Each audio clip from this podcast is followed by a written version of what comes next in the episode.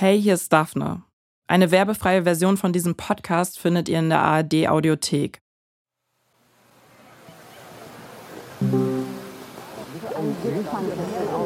im neuen Bericht des Weltklimarats. Klimaschutzmaßnahmen müssten sofort erweitert werden. Wir können gute Dinge Die vollbringen. letzte Generation begeht immer wieder Straftaten. Nee, jetzt muss ich Sie unterbrechen, bis Deutschland blockierte. Es gibt da dieses eine Video von der letzten Generation, an das ich mich noch sehr gut erinnere. Die Klimakrise ist jetzt. Wir verlieren die Kontrolle. Es ist glasklar. Heute, in dieser dunkelsten Stunde, wird die Welt vor unser aller Augen vernichtet. Da stehen zwei junge Menschen. Wir erwarten von der Bundesregierung umgehend die Ich schätze sie so auf Anfang 20. Sicherheitsmaßnahmen, Um den Klimakollaps noch abzuwenden.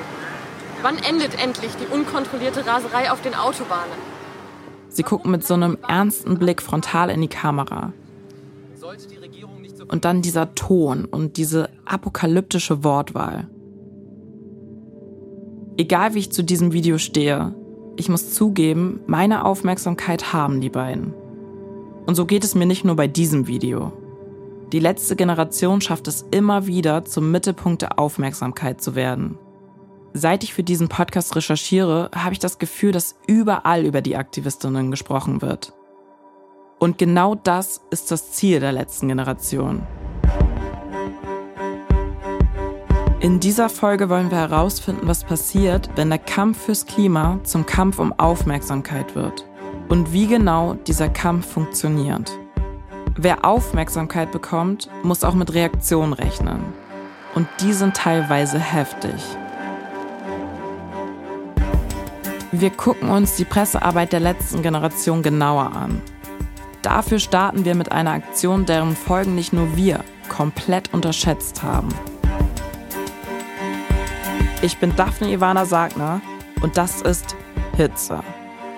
Folge 2. In den Medien. Hallo. Na? Alles gut? Hey. Es ist ein grauer Samstag im Frühjahr 2023. Es nieselt. Wir sind im Regierungsviertel in Berlin, das wie ausgestorben ist. Am Wochenende ist hier nämlich kaum jemand unterwegs. Ein paar SpaziergängerInnen vielleicht. Hey, ich bin Daphne. Wir treffen Jakob und eine Gruppe der letzten Generation unter einer S-Bahn-Brücke an der Spree. Das ist der Jakob aus Folge 1, der im Gefängnis war, der mit der Razzia. Wenn ihr die Folge noch nicht gehört habt, fangt am besten da an. Alle sind dick eingepackt, in Schal, Mütze und Regenjacke. Sie wirken angespannt, gehen nochmal sicher, dass sie alles dabei haben. Jakob steht neben mir. Und Wie aufgeregt bist du jetzt von, auf einer Skala von 1 bis 10? 10 ist sehr aufgeregt. So sechs vielleicht. Also es ist halt im Vergleich zu einer Straßenblockade zumindest für mich äh, tausendmal entspannter, weil du halt nicht die, ähm, die Menschen hast, die so wütend sind. Bei der Aktion heute gibt es keine Konfrontation mit AutofahrerInnen. Da lassen sich die Gefahren besser einschätzen, denkt Jakob zumindest. Die Gruppe spricht sich noch kurz ab, wie sie möglichst unauffällig an den Zielort kommt. Und dann ist es da ziemlich ähm, schnell auf der linken Okay. Seite. Und dann zur Mitte einfach und dann loslegen. Genau, zur Mitte, loslegen. Ja. Okay. Presse weiß Bescheid? Oder? Dann geht's los. Okay. Ich laufe dann mit Judith. Sie teilen sich auf und laufen in kleinen Grüppchen an der Spree entlang Richtung Bundestag. Wir folgen Jakob mit gutem Abstand. Auf dem Weg sammeln wir noch weitere Journalistinnen ein. Und dann ein kleiner Schreckmoment für die Gruppe. Polizei ist schon da. Polizei steht an der Ampel. Ah, die wissen ja nichts davon. Das ist ja diesmal eine komplett geheime Aktion. Wir wissen nicht, ob die Polizei die letzte Generation erkennt. Aber sie greift auch nicht ein.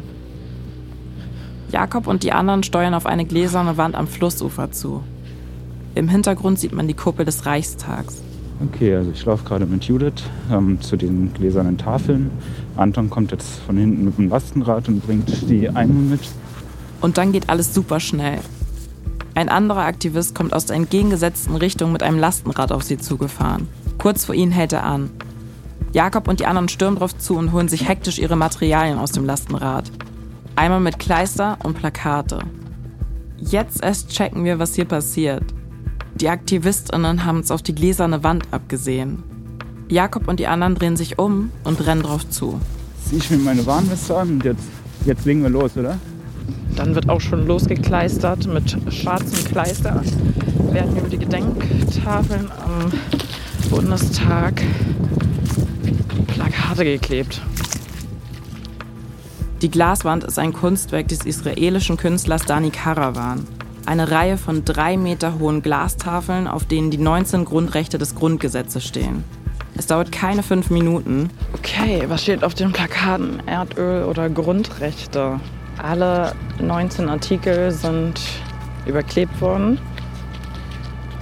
Oder wenigstens mit Kleister voll gemacht. Jetzt posieren die hier vor ihrem Ergebnis. Die Polizei ist auch inzwischen schon da, aber nur ein Mann, der auch schon direkt filmt. Das hier vielleicht zusammen hinstellen. Wir können vielleicht ein Statement machen. Jakob kümmert sich jetzt darum, dass die Aktion ein gutes Bild abgibt. Die Gruppe posiert vor dem beschmierten Kunstwerk und hält ihre Plakate in die Kameras der wenigen anwesenden Journalistinnen. Und das ist vielleicht der wichtigste Teil der Aktion. Dieses Posieren für die Kameras, die Tatsache, dass Presse da ist. Die letzte Generation versucht immer zu organisieren, dass bei jeder Aktion Journalistinnen anwesend sind. Das gibt einen gewissen Schutz vor Gewalt wegen der ganzen Kameras. Aber vor allem gibt es Aufmerksamkeit. Wir stehen hier vor den gläsernen Grundgesetztafeln und wir haben diese mit äh, Öl beschmiert und diese Plakate ähm, dort drauf geklebt. Erdöl oder Grundrechte, weil beides ist nicht möglich. Und die Regierung muss sich jetzt entscheiden, will sie weiter die fossile Industrie unterstützen oder will sie endlich ihrer verfassungsgemäßen Pflicht nachkommen und unsere Lebensgrundlagen schützen. Dürfte ich nur deinen Namen erfahren? Jakob Bayer. Ein paar Minuten später fährt ein Mannschaftswagen vor. Allerdings langsam und ohne Blaulicht. Die Polizei geht ziemlich entspannt zu den Aktivistinnen rüber und nimmt die Personalien auf. Nach wenigen Minuten ist die Show dann vorbei. Die Straßen im Regierungsviertel sind immer noch leer. Nur ein paar Leute, die stehen geblieben waren, gehen jetzt weiter. Ein Stückchen entfernt spielt ein Straßenmusiker auf seinem Saxophon. So richtig gestört hat sie nicht diese Aktion. Nicht mal die Polizei. Sie können Ihre Versammlung auf der Brücke fortsetzen. Das möchten Sie nicht machen, habe ich das richtig verstanden? Ich nicht, ich weiß nicht, wie es bei euch ist. Ich auch nicht. Ja. Alles klar. Dann dürfen Sie jetzt Ihre Wege fortsetzen. Ich erteile Ihnen einen Platzverweis über zwei Tage für den Abschnittsbereich 28. Das heißt, der Polizeiabschnitt 28 erstreckt sich über Hauptbahnhof, Potsdamer Platz bzw. Kurfürstenstraße bis unter die Lindenecke Friedrichstraße. Diesen Bereich mhm. meiden. Sollten wir sie dann nochmal antreffen, dann äh, müssen andere Maßnahmen erfolgen. Ja. Alles klar. Verstanden. Okay. Alles klar. Es gut. Ja, Sie auch. Nach dem Platzverweis war es das. Jakob und die anderen packen ihre Sachen, also die Plakate und die Farbeimer. Ich stehe abseits und beobachte alles. Jakob steht mit anderen von der letzten Generation zusammen. Er spricht ein bisschen leiser, aber durch meine Kopfhörer kann ich alles mithören, weil er verkabelt ist und ein kleines Mikrofon trägt. Ja, ich will. Es, ich hoffe auf die Bilder und dass es irgendwo eine Meldung wert ist, aber es fühlt sich so unwirksam an. Also natürlich will ich nicht. Das ist nicht mein Ziel, jetzt so hier in Handschein zu liegen, aber ähm, man fühlt sich dann einfach manchmal nicht so nach Widerstand. Ja. So was sagst du ja alles in deinem Mikrofon. Hörst du mich gerade? Ich gebe Jakob einen Daumen hoch. Ja, ich höre, was er sagt. Also, dass sich das für ihn gerade irgendwie nicht nach Widerstand anfühlt. Bei den Straßenblockaden geht es meistens hitzig zu. Der Widerstand der letzten Generation stößt auf Widerstand von AutofahrerInnen. Aktion, Reaktion. An diesem Morgen im ausgestorbenen Regierungsviertel interessiert sich aber niemand für die Kleisteraktion der letzten Generation. Was hätte das wirksamer gemacht, wenn du ja. in Handschellen da gelegen hättest? Also das haben wir jetzt immer wieder gesehen, dass quasi eine krasse Reaktion vom Staat zum Beispiel in dem Fall dann Form von der Polizei immer wieder eine Auswirkung auf uns als Bewegung hat quasi, die uns immer wieder richtig viel gebracht hat. Also Sei es jetzt, wenn Menschen halt für lange Zeit in Gewahrsam äh, ins Gefängnis genommen wurden oder bei den Hausdurchsuchungen oder so. Es waren immer die Zeiten, wo es so viel Solidarität gab, wie sonst halt nicht quasi. Und so diese krassen Reaktionen auf unseren Protest, der halt quasi stört und Regeln übertritt, aber trotzdem dabei alle immer friedlich sind und so, hat uns halt immer nach vorne gebracht.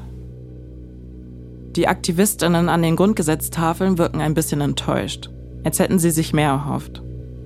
Aber die letzte Generation zieht die Sache durch.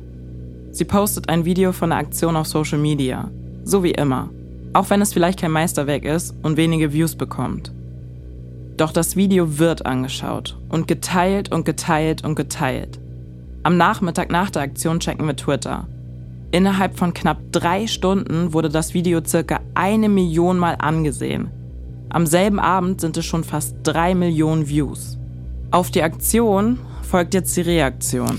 Aber so richtig. Empörung, Entsetzen und Unverständnis in ganz Deutschland über die jüngste Attacke der sogenannten letzten Generation. Die Aktivisten Mehrere Medien greifen die Story auf.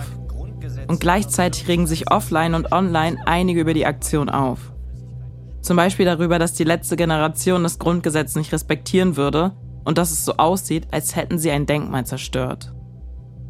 Dazu muss man sagen, die Grundgesetztafeln waren kurz nach der Aktion wieder sauber, weil die letzte Generation kein echtes Erdöl, sondern schwarzen Kleister verwendet hat. Die Aktion soll symbolisch den Staat anklagen, dafür, dass Deutschland immer noch von Erdöl abhängig ist. In Artikel 20a im Grundgesetz steht, dass der Staat unsere natürlichen Lebensgrundlagen schützt. Und die letzte Generation fordert mit diesem Protest, dass die Regierung genau dafür mehr tut. So zumindest die Idee der Aktivistinnen. Aber ihre Botschaft kommt nicht an. Sie wollten auf das Grundgesetz aufmerksam machen. Stattdessen sieht es jetzt für viele so aus, als hätten sie es angegriffen.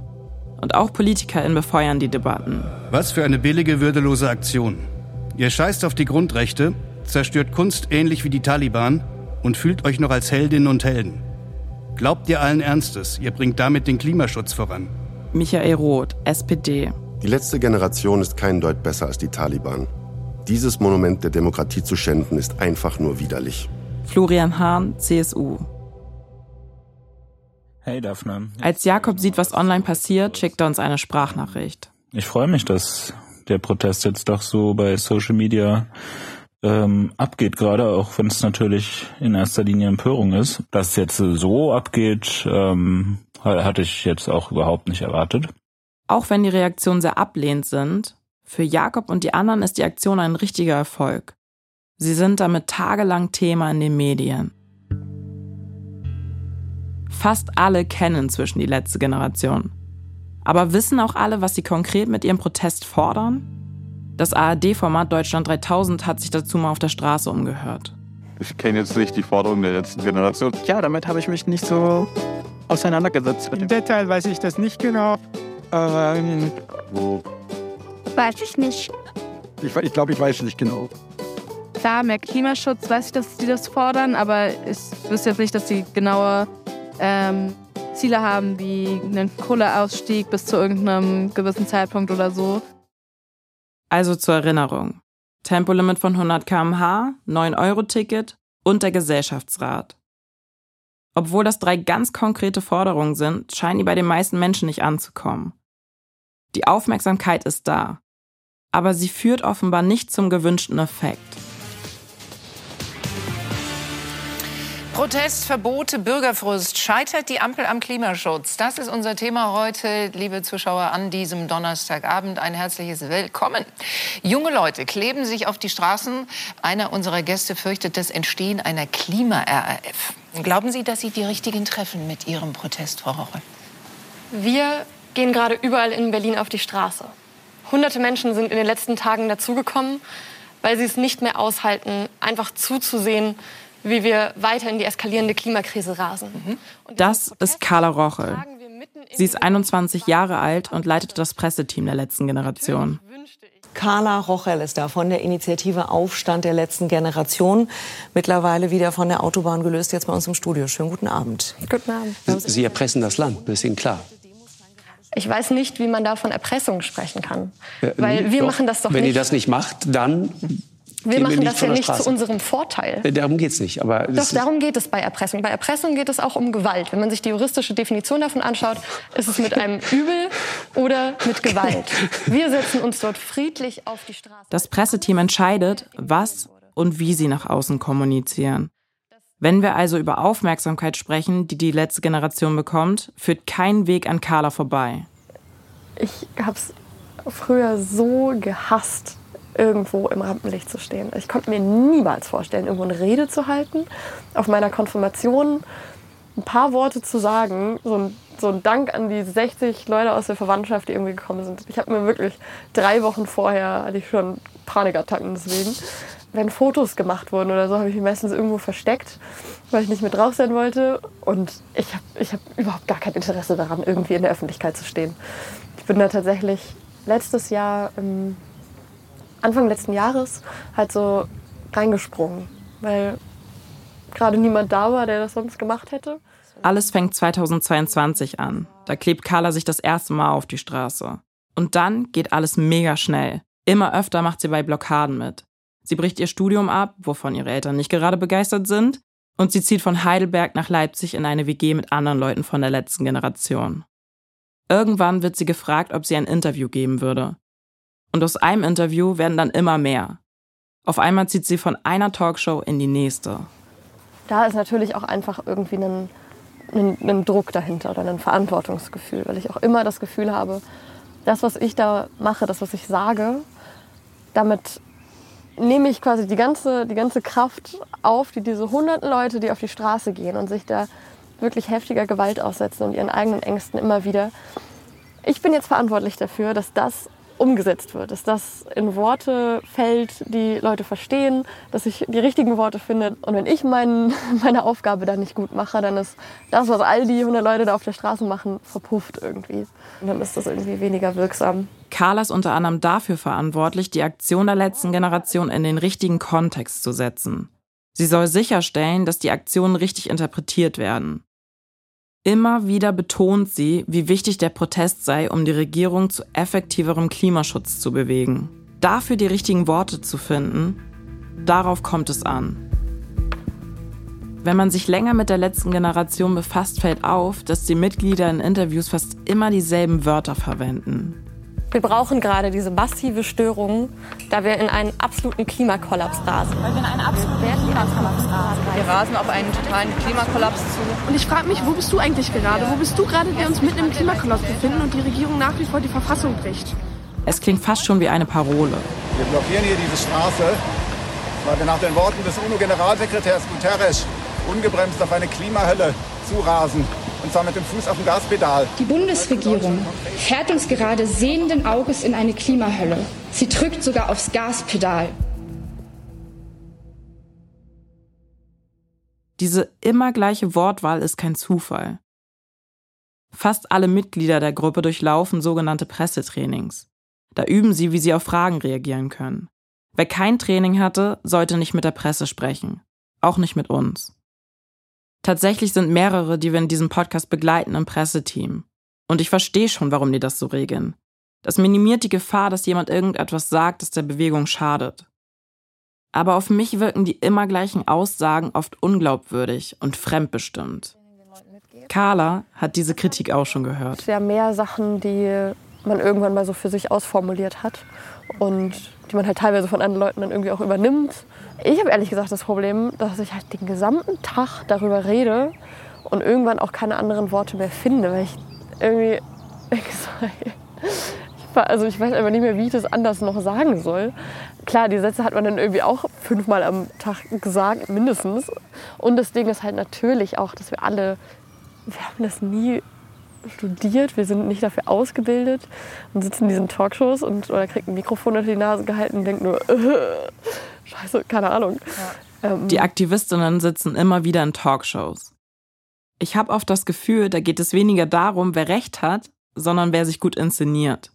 Eigentlich ein perfektes Format für Menschen, die anecken und Aufmerksamkeit wollen. Da muss die letzte Generation manchmal gar nicht viel sagen, damit die Medienstrategie aufgeht. So wie beim Auftritt von Carla bei Markus Lanz im ZDF im Herbst 2022. Ich meine, Sie sitzen jetzt hier, eine eloquente, ähm, kluge junge Frau.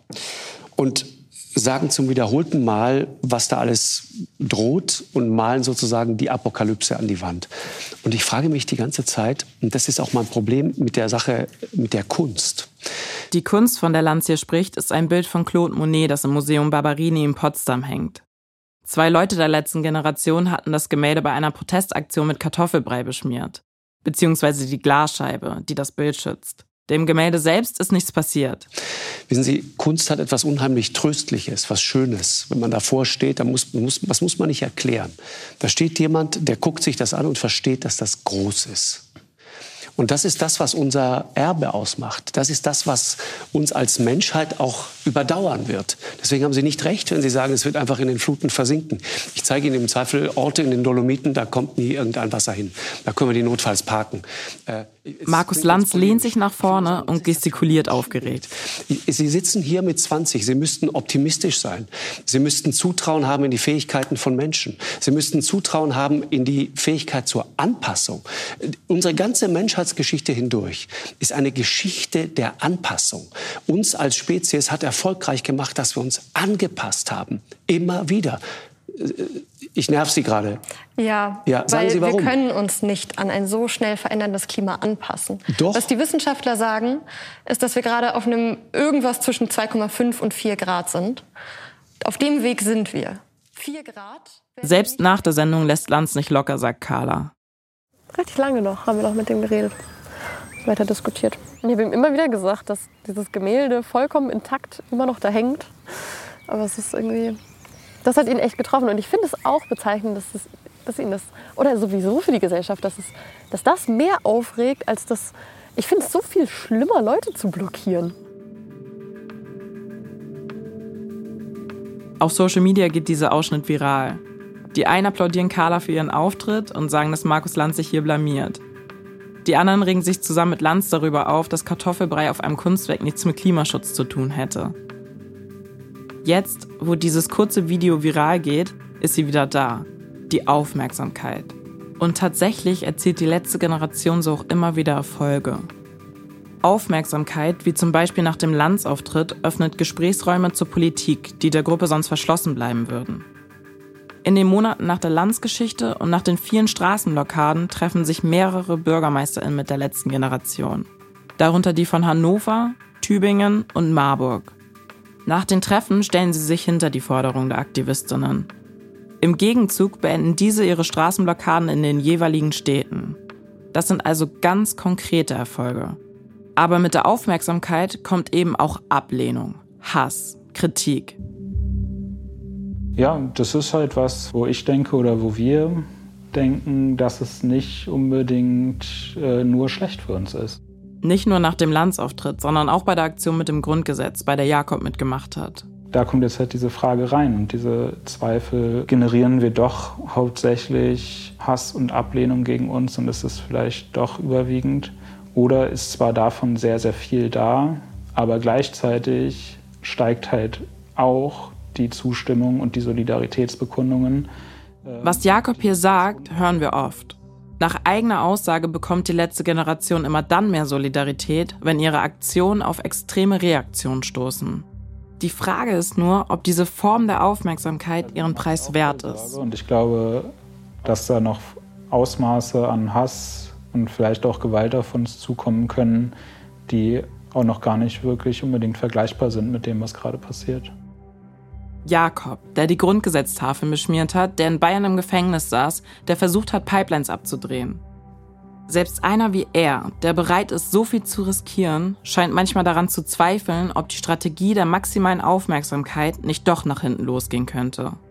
Also ich habe ähm, von der Situation zum Beispiel, dass jemand überfahren wird, auch letztens geträumt zum Beispiel. Ja, das hat mir schon gezeigt, dass das, glaube ich, was ist, was bei mir auf jeden Fall präsent ist dass eine Person am Steuer so wütend auf die Blockierenden wird, dass ihr die Sicherung durchbrennt und sie einen Menschen der letzten Generation mutwillig überfährt. Mit jeder Woche scheint das wahrscheinlicher zu werden. Verpiss dich jetzt! Verpiss dich! Sechs Wochen vor der Veröffentlichung dieser Folge hat in Stralsund ein Lkw-Fahrer einen Aktivisten angefahren.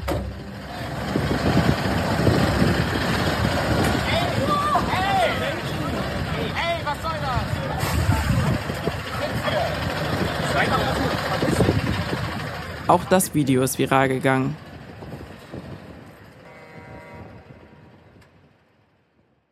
Es ist ein Spiel mit dem Feuer. Die Aktivistinnen brauchen die Aufmerksamkeit, um überhaupt irgendeine Wirkung zu erzielen. Nur dann reden die Menschen über sie. Und nur dann kann die letzte Generation auch Druck auf die Politik machen. Und die größte Aufmerksamkeit gibt es, wenn andere extrem reagieren. Dafür nerven und stören die Aktivistinnen, wo es nur geht. Und das führt nicht nur zu heftigen Reaktionen von AutofahrerInnen, sondern auch vom Staat. Der Vorwurf der Generalstaatsanwaltschaft München, die Bildung bzw. Unterstützung einer kriminellen Vereinigung. Insgesamt werden 15 Objekte in sieben Bundesländern durchsucht. Sieben Beschuldigten wird vorgeworfen, eine kriminelle Vereinigung gebildet bzw. unterstützt zu haben. Ist das hier organisierte Kriminalität? Wie ein Drogenkartell oder Schleusering? Zurzeit ermitteln mehrere Staatsanwaltschaften gegen die Aktivistinnen wegen des Verdachts auf Bildung einer kriminellen Vereinigung. Das ist ein harter Vorwurf. Bisher ging es bei der letzten Generation vor Gericht vor allem um Nötigung im Straßenverkehr und Sachbeschädigung. Das sind keine Lappalien, klar. Doch was jetzt im Raum steht, wiegt deutlich schwerer. Bei der Bildung einer kriminellen Vereinigung geht es sonst eher um Drogenringe oder Neonazi-Gruppen. Und allein der Verdacht auf so eine Vereinigung reicht den Behörden aus, um weitgehende Überwachungsmaßnahmen einsetzen zu können. Für kurze Zeit war sogar die Website der letzten Generation gesperrt. Stattdessen hat man dann nur eine Meldung vom LKA Bayern und der Generalstaatsanwaltschaft München gefunden. Die Homepage der letzten Generation wurde im Auftrag der Generalstaatsanwaltschaft München, Bayerische Zentralstelle zur Bekämpfung von Extremismus und Terrorismus, ZET, durch das Bayerische Landeskriminalamt beschlagnahmt. Die letzte Generation stellt eine kriminelle Vereinigung gemäß 129 StGB dar. Achtung! Spenden an die letzte Generation stellen mithin ein strafbares Unterstützen der kriminellen Vereinigung dar. Diese Sperrung hat für Aufruhr in den sozialen Medien gesorgt, auch unter Juristinnen. Immerhin gibt es bis heute nur einen Verdacht und kein rechtskräftiges Urteil, das bestätigen würde, dass die letzte Generation wirklich eine kriminelle Vereinigung ist. Ob so ein Urteil jemals kommt, ist unter Expertinnen umstritten. Die Meldung auf der gesperrten Homepage wurde aber genauso formuliert, als wäre alles schon geklärt. Erst später hat die Behörde die kontroverse Passage wieder gelöscht und einen Fehler in der Formulierung eingestanden. Während der Ermittlungen haben Beamte Wohnungen und Räume der letzten Generation durchsucht. Sogar Telefonate wurden abgehört. Auf der einen Seite steht also ein Protest, der mutmaßlich schon Einrichtungen der Ölindustrie angegriffen hat und der in erster Linie aber Straßen blockiert und Dinge beschmiert. Auf der anderen Seite steht die Zentralstelle zur Bekämpfung von Extremismus und Terrorismus. Ist die letzte Generation wirklich so eine Gefahr für unsere Gesellschaft? Schwierige Frage. Vielleicht hilft ein Vergleich. Zum Beispiel mit einer Protestgruppe in den USA der 90er Jahre, die sogar vom FBI gesucht wurde.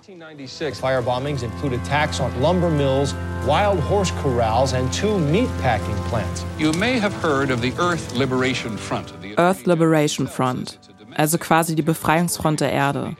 So nennt sich in den 90ern eine Gruppe von UmweltschützerInnen. Sie eint das Gefühl, dass sie mit den bisherigen Protestformen nicht weiterkommen. But their protest didn't stop anything.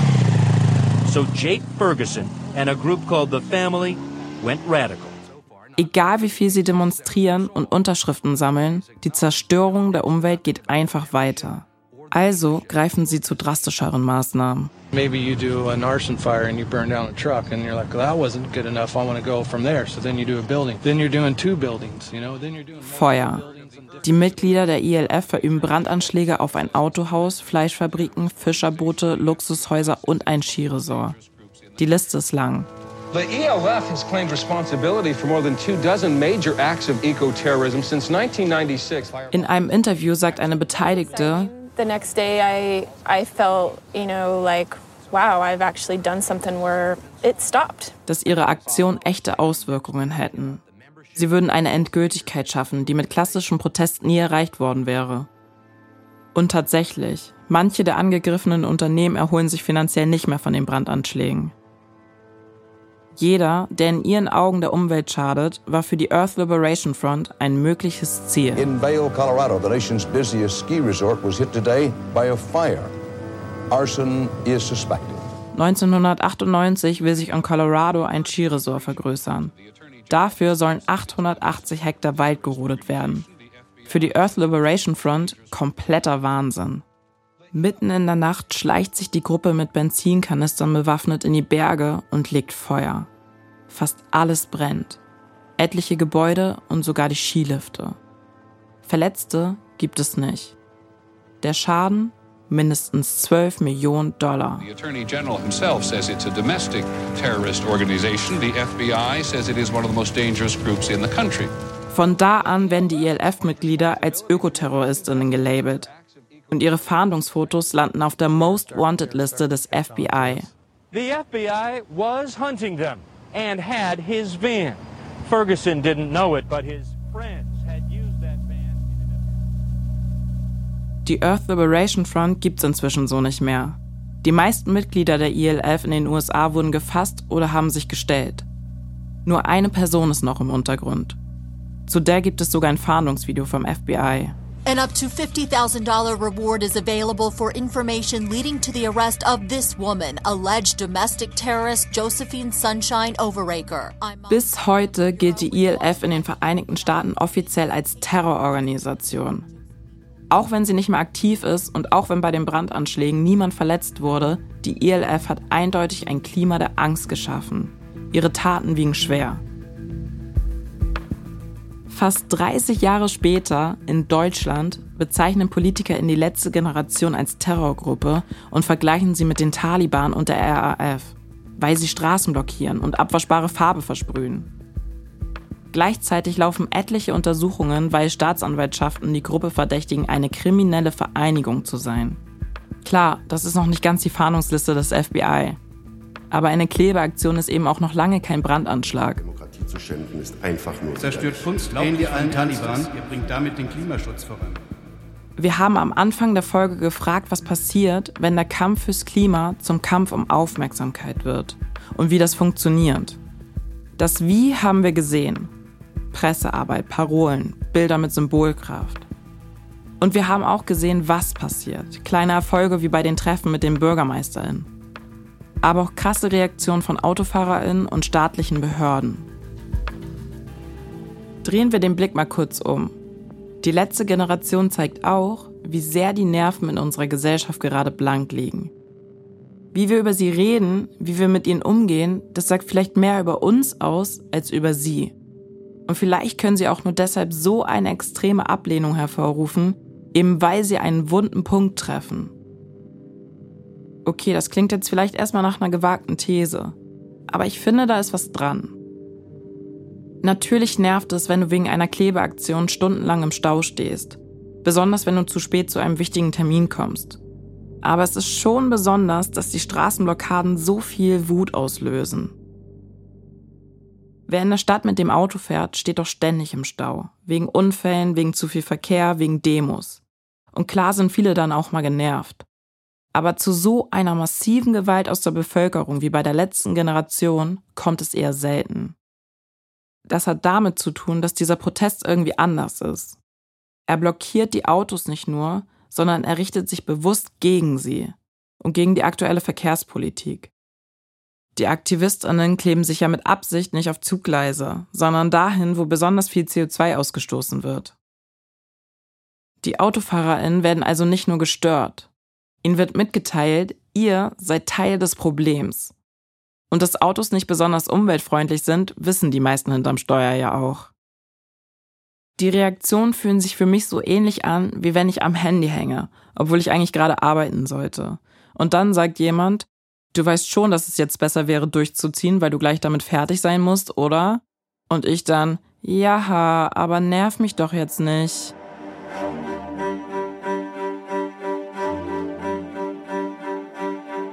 Es ist eine Mischung aus diesem Ertapptsein, gepaart mit einer gefühlten Machtlosigkeit. Was soll ich als Einzelperson schon tun? Die letzte Generation sorgt mit ihren Störaktionen dafür, dass wir das Thema nicht einfach ignorieren können. Dass wir uns nicht mehr einreden können, dass das alles schon irgendwie wird. Aber reicht das? Dieses Nerven auf der Straße? In den Medien?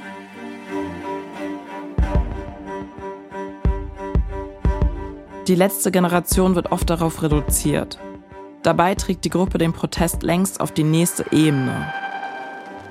In der nächsten Folge Hitze im Gerichtssaal.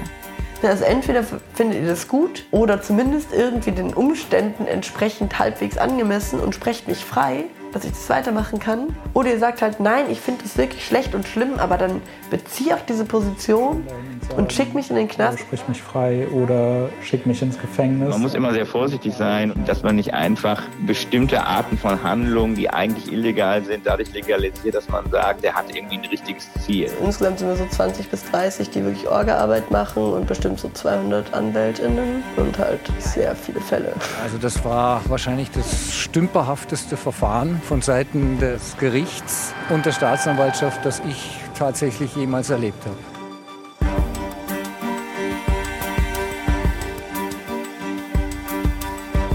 Hitze ist eine Koproduktion von THZ Media und dem RBB. Ich bin eure Host Daphne Ivana Sagner. Skript und Recherche Celine Weimer-Dittmar und ich. Senior Producer THZ Media Jasmin Bayomi. Projektleitung und Redaktion RBB Anton Stanislavski. Executive Producers THZ Media Robin Drömer und Jasmin Bayomi. Executive Producer RBB Jens Jarisch. Originalmusik Julian Lautenbacher.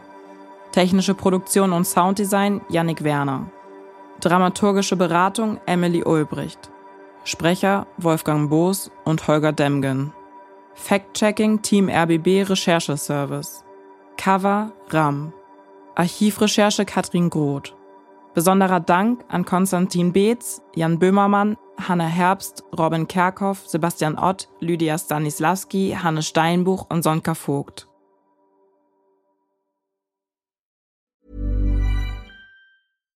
When you make decisions for your company, you look for the no-brainers. And if you have a lot of mailing to do, stamps.com is the ultimate no-brainer. It streamlines your processes to make your business more efficient, which makes you less busy. Mail checks, invoices, legal documents, and everything you need to keep your business running with Stamps.com.